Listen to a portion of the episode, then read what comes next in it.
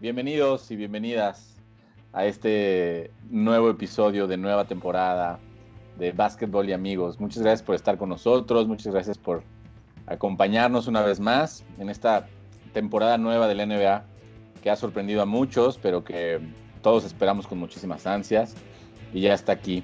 Eh, tenemos de invitada a Mariana y a Andrea, ahorita vamos a presentarlas. Pero les voy a contar rápido de qué va este pequeño podcast. Va a ser un podcast rápido, muy concreto, y el chiste es que vamos a hablar de dos temas importantes.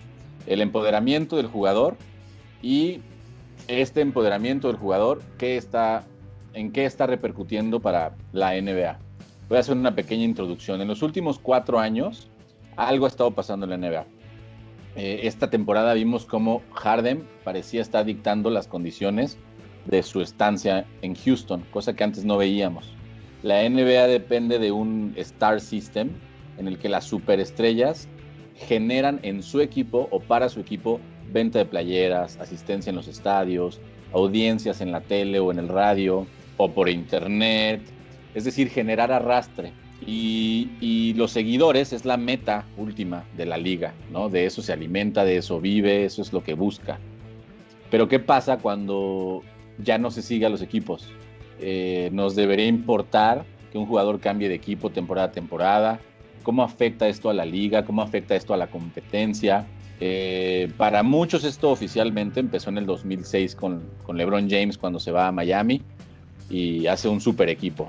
Eh, para muchos ahí empieza la era de los super equipos en NBA. Sabemos que antes los Lakers intentaron hacer un super equipo con Karl Malone y toda esa bola de veteranos. No funcionó, pero creo que oficialmente un equipo exitoso armado para ser súper exitoso es a partir del 2006 con LeBron James. Em, ¿Qué piensan de este tema, amigas? Eh, por favor, antes de empezar, me gustaría que se presentaran rápido, pero ya les puse el tema. Cuéntenme qué piensan de este tema. La que quiera empezar, por favor. Adelante, Mariana, por favor.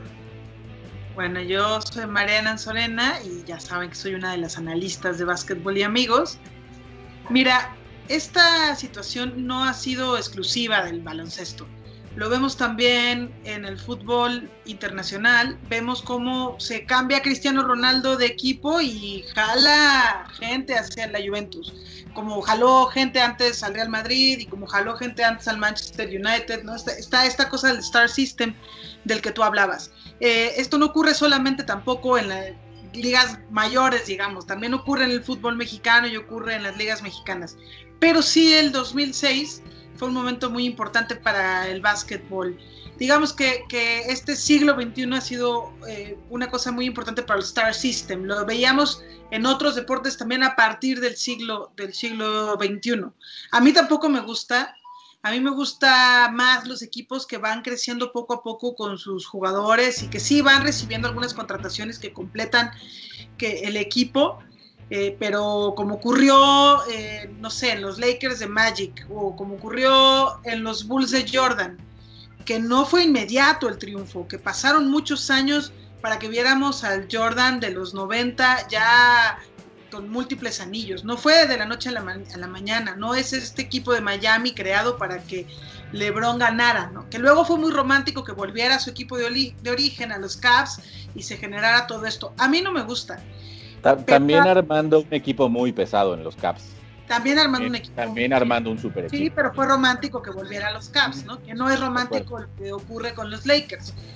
Em, pero ahora lo estamos viendo en repetidas ocasiones. Lo estamos viendo por, ah, con Kevin Durant, ¿no? Vamos a ver qué ocurre con, con su presencia en los Brooklyn Nets pero ya su presencia en los Warriors fue un atasque brutal, ¿no? Hubiera sido hermosísimo ver aquel Oklahoma Thunder de, Harden, de Westbrook, de, Durant, desarrollarse, trabajar con un coach que les permitiera eh, que esos egos convivieran, como hacía Phil Jackson en su momento. Imagínense qué increíble ver a ese Oklahoma Thunder crecer y posicionarse. Bueno, no me encanta, pero funciona. Y te voy a decir una cosa, Alfredo antes de cederle la palabra a nuestra analista de las estadísticas y los, y los números, que es Andrea, eh, esto tiene que ver también mucho con los juegos de video, tiene que ver mucho con el 2K. Y yo lo sé porque mis alumnos de básquet, que son adolescentes, siguen a partir del 2K mucho a jugadores, porque tú puedes irte desarrollando como ese jugador. Y entonces, mucho por el 2K, se enamoran de las aptitudes y las posibilidades de los jugadores. Por un lado el 2K y por el otro lado todas estas ligas del fantasy, en donde tú construyes a partir de los jugadores. Y este acercamiento al deporte, que es propio de las nuevas generaciones y que igual a quienes nacimos ya hace varias décadas, no, no, no, no apela tanto a nosotros, pero sí apela a las nuevas generaciones que se han acercado al deporte a través de lo que construyen ellos en los juegos de video y de lo que construyen ellos en el fantasy en las ligas fantasy que vas construyendo. Eh, creo que tiene mucho que ver con eso y en ese sentido a lo mejor yo me niego a aceptar que está esta transformación, pero no necesariamente está mal irle a Lebron o a Cristiano Ronaldo, como yo mencionaba en el fútbol, o a Kevin Durant. Sin embargo, yo lo dejo sobre la mesa, ojalá que veamos, por ejemplo, a un Giannis ante tu compu crecer con el Milwaukee Bucks y lograr un anillo más adelante sin tenerse que ir a otro equipo, por ejemplo. O a lo mejor vemos también a un Lavín en los Bulls con paciencia esperar a un equipo que se pueda construir. Entonces, aquí concluiría yo esta primera participación. Muy bien, Mariana, muchas gracias. Andrea, nuestra analista, la señorita Pic, como es conocida en el mundo de las apuestas, cuéntanos, ¿qué piensas de este temazo? Eh, pues mira, para mí, ya lo mío se remonta un poco más a, a, partir de que empezó toda la parte de la agencia libre para los jugadores. Yo sí creo mucho en que cuando un jugador se casa con la franquicia, la fidelidad genera fidelidad. A partir de que tuvieron esta oportunidad de estarse cambiando con la agencia libre, pues yo creo que eso también da pie a que, a que pues, los fans vayan, vayan cambiando, ¿no? O sea, al final es un ejemplo, todo es ejemplo. Si ellos no tienen una fidelidad, fidelidad a su equipo, ¿por qué los fans la tendrían? ¿no? Al final, por ejemplo, en mi caso, eh, a mí me enamoran los jugadores, a mí me encanta verlos, o sea, yo sigo un jugador y lo sigo a donde vaya, al, equipo que se cambie, yo lo sigo, ¿no? Entonces, pues yo creo que esa parte también es pues, importantísima, o sea, al final, por ejemplo, los Chicago Bulls, ¿no? O sea, yo no tuve la oportunidad de ver a, Jordan jugar, yo era muy pequeña todavía, pero me queda claro que mucha de la afición que hay ahora es por toda esa dinastía de ese tiempo, de esos jugadores. Entonces, si eso se hubiera roto en su momento muy drásticamente, en un inicio, o sea, muy temprano, yo creo que también hubiera sido muy diferente los fans, el, volumen que tendrían en este, en este momento. Mariana es un claro ejemplo de fanática de los Bulls.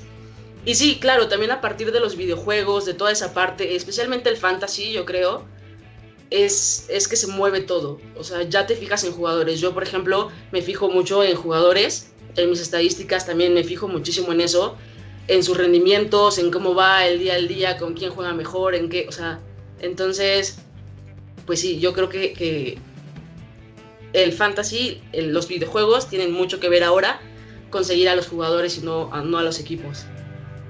Sí, y Andrea es un claro, un claro ejemplo de que hay una brecha generacional. Más joven que tú y yo, y lo que te decía Alfredo, mis, mis jugadores de básquet y mis jugadoras de básquet, que son mucho más jóvenes incluso que Andrea, no tienen ningún empacho, ningún empacho, ni lo ven mal, ir a donde vaya Lebron, o ir a donde vaya Grant, o ir a donde vaya Kyrie Irving. Ningún empacho ellos se van moviendo, ¿no? Y sí le guardan cierto, cierta estima al equipo en que jugaba antes, pero una cosa muy menor a lo que nos pasa a nosotros, ¿no? Ellos probablemente no seguirían con los Bulls como sigo yo, ¿no?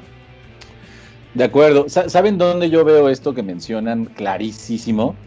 Eh, yo no tengo redes sociales, pero sí tengo Twitter. Entonces sigo muchas cuentas de gente que habla de básquet. Y por ejemplo, está este cuate que la verdad tiene una cuenta muy divertida de, Argentina que se llama Westbrookismo. Y es un tipo que es fanático de, de Russell Westbrook. Cuando lo cambian ahora a los Washington Wizards, inmediatamente dije, ¿qué va a pasar? Su cuenta que ya no, y totalmente, es Westbrook, punto. Ahora el equipo favorito de este chavo son los, son los Washington. Entonces sí, definitivamente sí hay un tema generacional ahí muy claro, pero yo les pregunto que ¿a dónde nos puede llevar esto? Hagamos un ejercicio de imaginación y pensemos, voy a poner un ejemplo muy claro. Trey Young la siguiente temporada o en dos temporadas, se da cuenta que lo que están haciendo en Hawks no va a jalar y se va al equipo que me digas de los cinco o seis equipos. Yo creo que no es un panorama muy bueno, francamente, porque se puede convertir esto en la Liga Española. Entonces, y la Liga Española es hermosa cuando ves a tres equipos. Cuando ves a los otros, la verdad es que no está tan padre. Entonces, yo creo que es muy riesgoso, eso es lo que yo pienso, pero me gustaría escuchar su opinión, por favor. Eh, mira. Vea primero ahora, por favor. Sí. ok, mira, eh, yo creo realmente que, que todo este tema es empoderar muchísimo a los jugadores. Toda esta parte de poder decidir de ver a qué equipo me voy, con quién me voy, con quién me conviene, con quién juego, definitivamente puede ser incluso autosabotaje. El poder que les están dando a los jugadores es demasiado. Ya se están dando cuenta, o sea, ya empezaron a despertar, ya se dieron cuenta. El claro ejemplo es Harden. Pero eso tarde o temprano, o sea, todo en el mundo tiene que tener un control y tiene que tener un orden.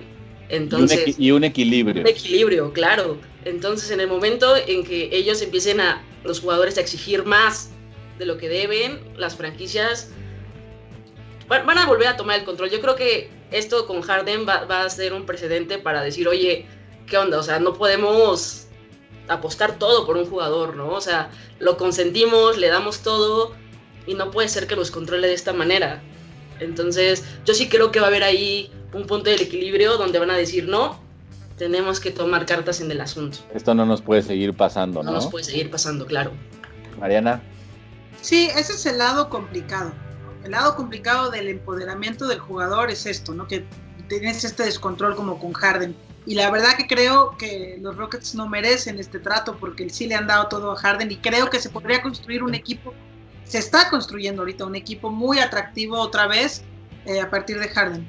La, situación, perdón que te interrumpa Mariana, la situación en la que está actualmente Houston es provocada por Harden. Sí, también. Claro. Sí, también, también, pero no, eh, a ver, es siempre muy importante a estas superestrellas acompañarlas de coaches que controlen ese ego. Si tú a las superestrellas las pones y coaches que controlen ese ego, hay excepciones como le pasó a, a, este, a LeBron con los Caps últimos, eh, que se pueden lograr campeonatos, pero en general es muy complicado.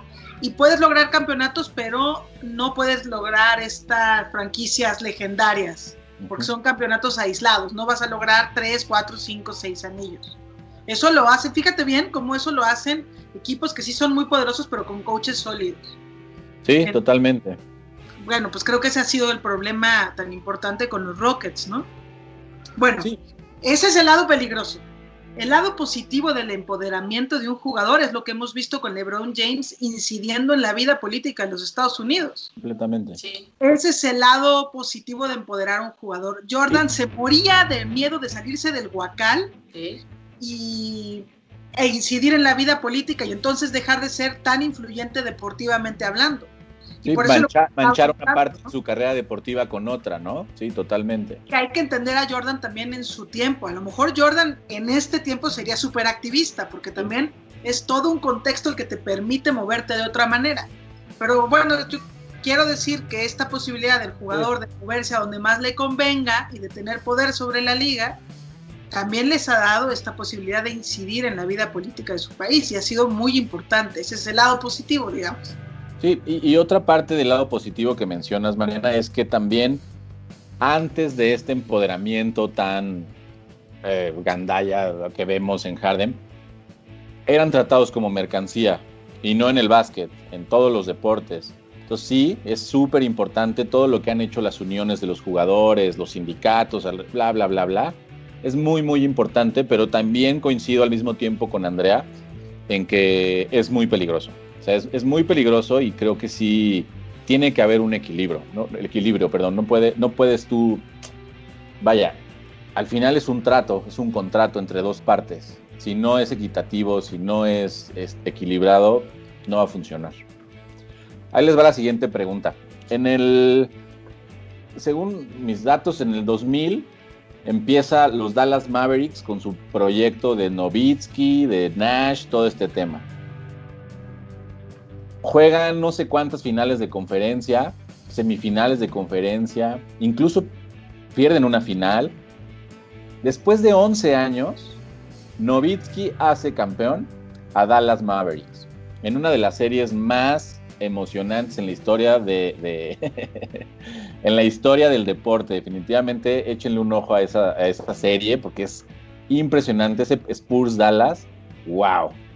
Pero ¿qué pasó con todos estos aficionados? ¿Qué hubiera pasado con todos estos aficionados de Dallas si a los dos o tres años hubieran dejado de querer a su equipo? Porque sí, lo que decías, Andrea, es muy cierto. A veces hay, como aficionado, dices, puta, pues mi equipo no me trae ni a uno medianamente bueno. O sea, les vale gorro cómo nos va. Pero en el caso de Dallas, tienes un, un, un dueño que pues, ama a su equipo, ama lo que hace, es apasionado y ama a los fanáticos de Dallas. Entonces, ¿qué hubiera pasado, no? Creo que el último equipo en ganar un campeonato puro son los Dallas Mavericks, creo.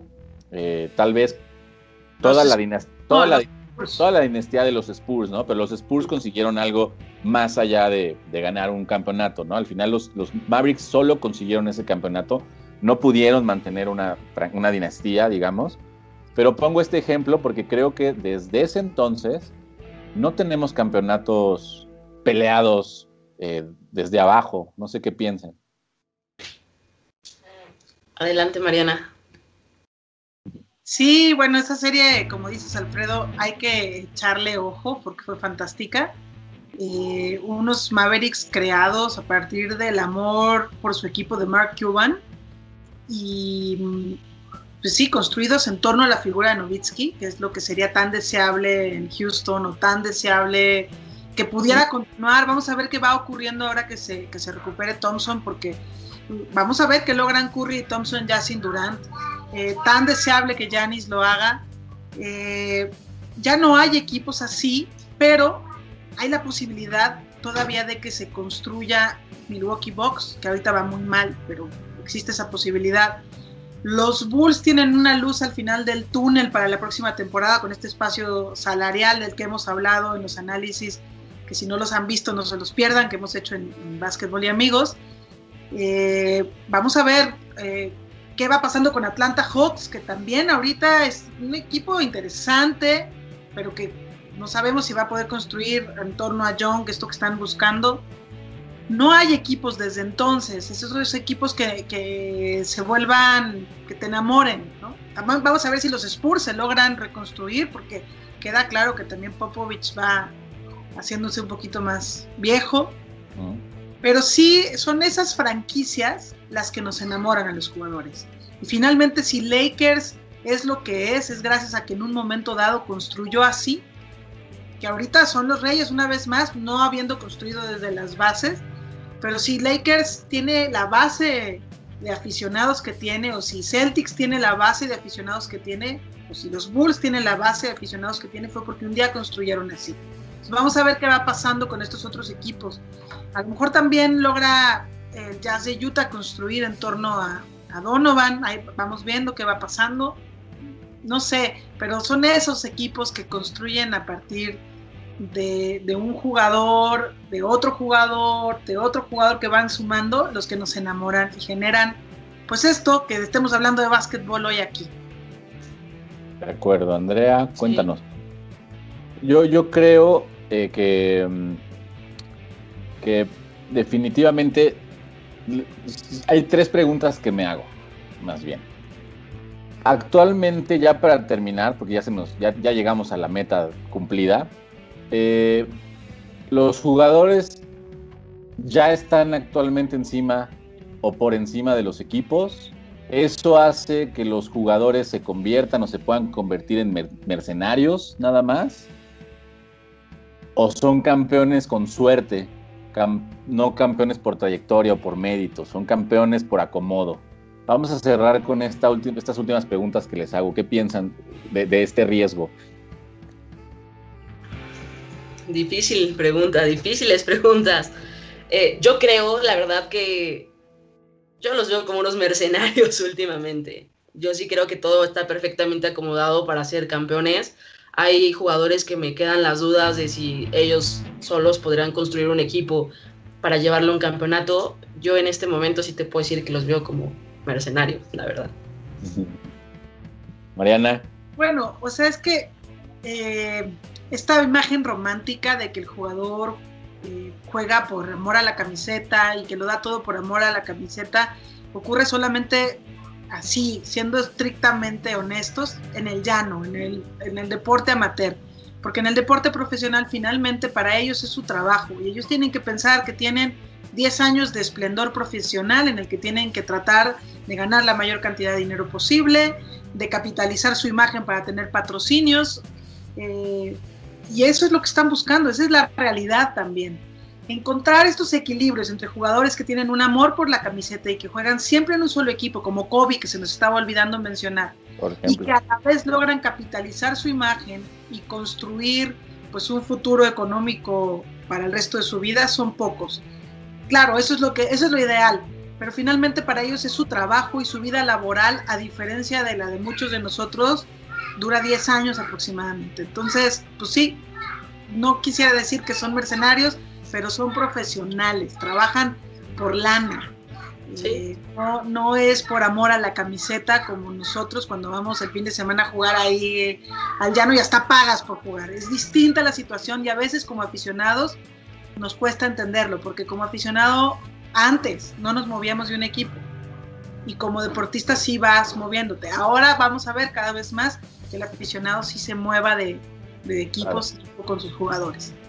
Claro, claro, definitivamente. Y lo que pasó esta última temporada eh, no, nos, no nos dice que esto va a cambiar, ¿sabes? AD se fue a los Lakers para ser campeón y lo logró. Entonces es un ejemplo para todos los demás jugadores de que puedes ser campeón si si te conectas bien.